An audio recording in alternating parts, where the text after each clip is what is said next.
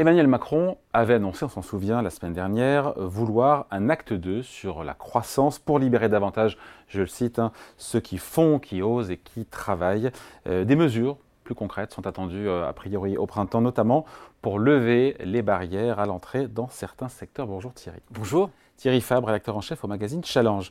Euh, le président dit vouloir euh, s'attaquer aux complexités, pardon, je le cite encore, aux complexités qui protègent des rentes des situations établies. Moi, je me dis, pardon, mais de, quoi il parle au juste? C'est quoi, c'est quoi une rente pour le commun des mortels hein? Alors, il, euh, il parle en fait. Il aime bien ce mot rente. Hein. Il aime bien ce mot rente. Ça le, ça le remet à ce qu'il faisait lorsqu'il était ministre de l'économie à Bercy, puisqu'il avait lancé une loi Macron qui visait à s'attaquer aux rentes.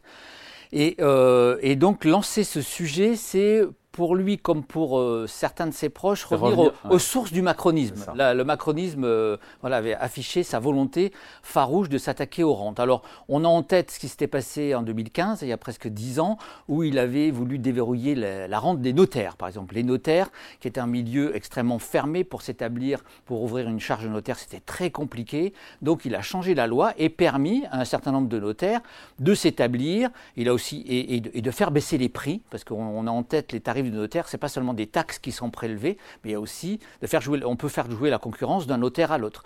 Il avait déverrouillé, par exemple, le transport euh, par bus. Ah oui, les cars, les Macron. Vous vous souvenez, c'était impossible de faire de longs trajets en bus, très difficile.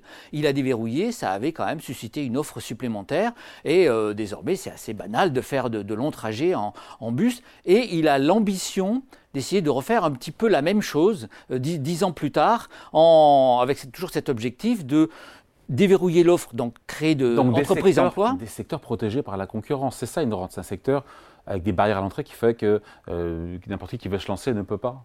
Exactement. C'est-à-dire qu'il y a des, des, barrières à l'entrée, soit par des positions dominantes de certains acteurs, soit par des barrières euh, réglementaires, législatives, qui, qui empêchent euh, finalement de, de, de, la concurrence de s'opérer. Euh, là-dessus, il y a, alors on en parlera en détail, mais l'autorité de la concurrence, elle fait ça tous les jours. Elle dénonce des secteurs. Récemment, un, un rapport de l'autorité est sorti sur le secteur du transport, où il y a encore des, des, des domaines qui sont assez fermé à la concurrence. Donc c'est une ambition assez forte, mais euh, l'idée c'est de refaire la même chose dix ans après que donc cette loi Macron 2.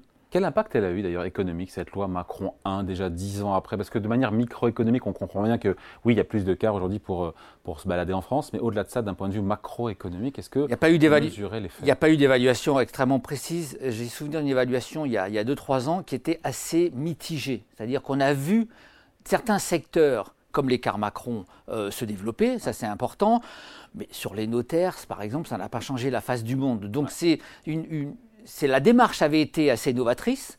L'impact macroéconomique avait été relativement faible. C'est pas, euh, alors tout dépend cette loi Macron 2 quelle ampleur elle aura, mais à l'époque ils avaient en fait refermé le, le, le champ puisque par exemple, je me souviens, les pharmacies étaient dans le collimateur à l'époque. Il y avait eu un lobbying des pharmacies qui fait qu'on les avait vite sortis. Parce qu'évidemment, quand on veut s'attaquer à ces rentes, et, euh, les, lobbies des différents secteurs euh, concernés sortent les griffes très vite. Évidemment. Est-ce qu'en théorie, encore une fois, euh, si on déverrouille, j'aime bien ce mot, si on déverrouille un secteur, est-ce que sur le principe, oui, ça fait baisser les prix, ça crée de l'emploi. Ça, on est bien documenté là-dessus sur le, sur le principe. Oui, alors ça, c'est sûr que les études des, économistes sont claires là-dessus. C'est-à-dire que le, le fait de, permettre à la concurrence de, de, s'opérer crée que de plus en plus d'entreprises vont se mettre sur le secteur.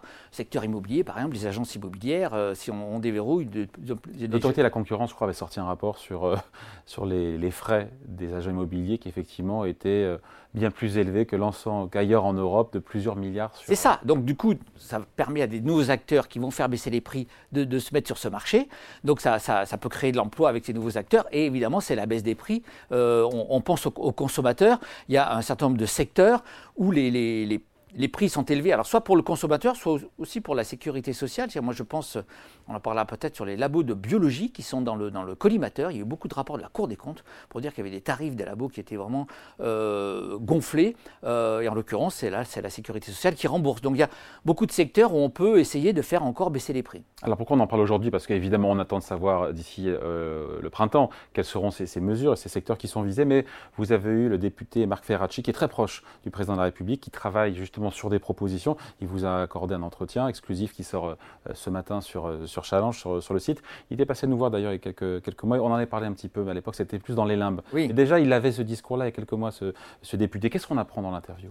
Alors déjà, il faut, faut, un mot sur le dispositif. On a, il y a un, des députés, notamment Marc Ferracci, qui travaille sur ce sujet, et l'exécutif qui, a lancé aussi le, projet, qui devrait être euh, précisé par euh, Gabriel Attal lors du discours de politique générale le, 30.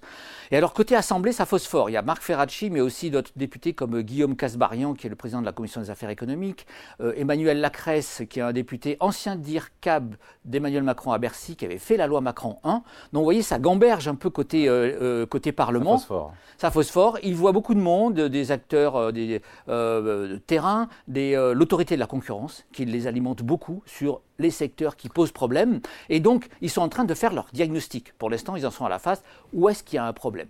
Et euh, ils passent un certain nombre de, secteurs en revue. C'est ce que Marc Ferracchi nous apprend dans l'interview, c'est-à-dire qu'on ne savait pas trop ce qui, quel secteur était dans le viseur. On apprend que les agences immobilières sont étudiées de près, que les syndics de copropriété, que les laboratoires de biologie. Les pharmacies, le retour Les pharmacies, le retour. Alors, il y a déjà d'ailleurs des, communiqués du, du, euh, du, lobby des pharmaciens qui sont scandalisés par le fait qu'on s'intéresse à eux. Je trouve ça assez extraordinaire. Mais, en quoi c'est une rente, encore une fois Alors, la, question, c'est vous savez, à titre personnel, moi, je voulais acheter un médicament euh, euh, en, pharmacie. Je suis tombé sur le, médicament sur Internet qui était vendu euh, deux fois moins cher. Donc j'en avais besoin immédiatement, je suis allé dans ma pharmacie. Mais si j'avais pu l'acheter sur Internet, j'aurais quand même économisé la moitié du prix. Ça veut dire qu'il y a des marges des pharmaciens qui sont sans doute encore trop élevé. Et c'est en gros ce que veut faire Ferracci, c'est de, justement développer la vente sur Internet par des pharmaciens. C'est-à-dire qu'il faudrait, parce que évidemment, c'est assez, ça peut être dangereux de vendre des médicaments sur Internet. Là, il voudrait le faire avec des pharmaciens, mais fait de la concurrence, c'est-à-dire ce médicament que j'ai vu deux fois moins cher, s'il avait été vendu par un, pharmacien sur Internet, bon, ben, euh, je l'aurais acheté sans, euh, sans crainte et ça m'aurait fait économiser un petit peu d'argent. C'est la démarche, c'est-à-dire faire, faire en sorte que euh, dans tous les secteurs où il n'y a pas assez de concurrence... Sur les agents immobiliers, qu'est-ce qui cloche Alors, Là, pour l'instant, ça a l'air assez vague, mais en l'occurrence, il trouve que l'affichage des prix n'est pas assez clair sur les prestations de chaque agent immobilier. Là encore, il y a des agents immobiliers qui font par exemple des compromis de vente, comme euh, font le boulot du notaire. Donc c'est normal qu'ils affichent des tarifs plus élevés. D'autres qui ne le font pas, donc ils voudraient déjà plus de transparence entre les prix pour que le consommateur puisse choisir. Euh, ce, ce qui nous apprend, c'est que essentiellement les secteurs qui sont dans le viseur, pour l'instant, on est loin de, choses précises. Mais c'est déjà intéressant que tout ça soit euh, évalué euh, avec l'autorité de la concurrence. Donc il prévoit un diagnostic pour mi-février et ensuite il promet avec ses collègues de passer à l'action, de faire des propositions précises pour déverrouiller ces secteurs, donc plus de concurrence. On verra jusqu'où le curseur euh, ira. challenge donc, qui vient de sortir aujourd'hui en couverture. Qu'est-ce qu'on peut lire Alors aujourd'hui, on fait un spécial nucléaire. Sur le, on fait un sujet sur la révolution du nucléaire et notamment ce qu'on appelle ces, petites centrales, les, les, SMR, l'acronyme, l'acronyme anglais, qui est euh, extrêmement prometteur. On, a fait parler beaucoup de spécialistes et on voit que beaucoup de pays se tournent vers le nucléaire et ça reste, notamment ces petites centrales, euh, un, un, projet extrêmement intéressant et même révolutionnaire pour lutter contre le réchauffement climatique. Il y a vraiment un virage nucléaire très très important. À lire donc cette semaine dans Challenge qui sort aujourd'hui. Merci beaucoup Thierry. Thierry Fabre, rédacteur, rédacteur en chef donc à l'hebdomadaire. Salut.